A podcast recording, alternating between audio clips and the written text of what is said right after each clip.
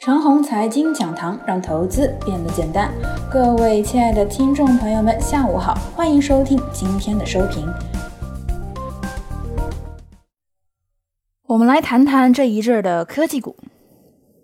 就电子材料来说啊，因为五 G 基础建设提速和相关手机制造提速，在今年年中印制电路板需求大增，覆铜片需求也在增长，价格呢也有了不小的涨幅。下游消费电子方面呢，电子配件需求增长，同时预期着五 G 手机会放量。上游呢，除了电路板和铜片以外，进入四季度，电阻、电感、电容需求在增长。同时啊，按照这个估计，高清显示设备的需求也可能会增长，同时更远一些的 VR 设备也可能会跟进。就电阻、电容来说啊，个人翻了一下元器件板块。在各类电容器中呢，陶瓷电容和氮电容的可靠性较强，广泛应用于军工领域。军用电容器市场当中啊，陶瓷电容领域的主要供应商呢有宏远电子、火炬电子、国瓷材料等；氮电容领域的主要供应商呢有宏达电子、振华星云等。看看这一次的科技股阵营，科技股呢有 5G 芯片、国产软件、消费终端。5G 投资和消费终端市场景气度呢有所上升，拉动了部分芯片和元器件的需求。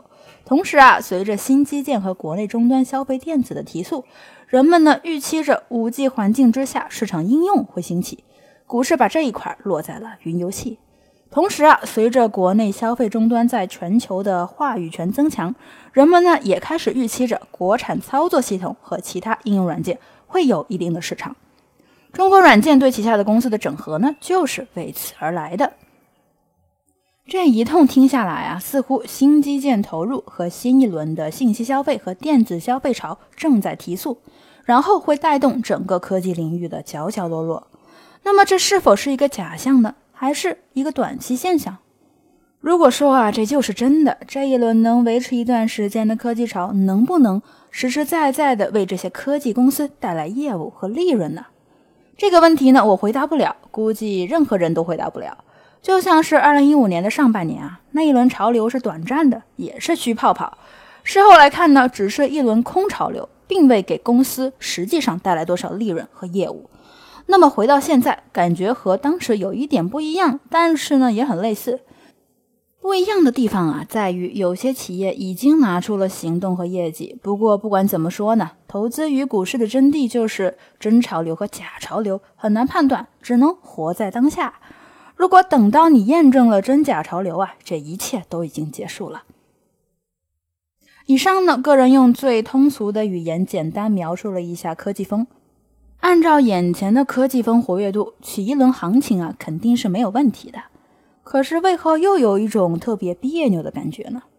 最主要的问题在于市场缺乏权重来一锤定音。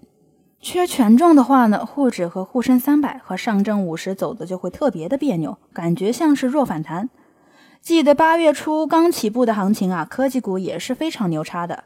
也是一个大型的科技阵营，不过呢，行情也缺乏权重。当时啊，银行股、保险股都很差，白马股呢多数都不涨，只有白酒啊有所表现。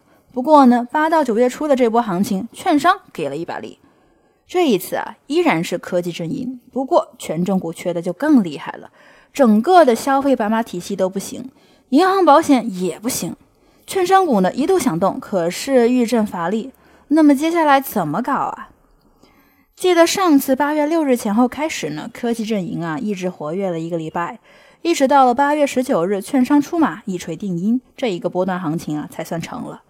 当科技风来的时候，如果缺乏权重支撑，那么市场会经常选择券商来定音。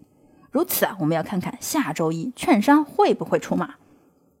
总之呢，科技股啊就像是这盘面上的风，风已经起了，而帆在哪里呢？翻呢，指的就是权重拉抬，带主流指数突围。以上就是我们今天的全部内容，祝大家股票涨停。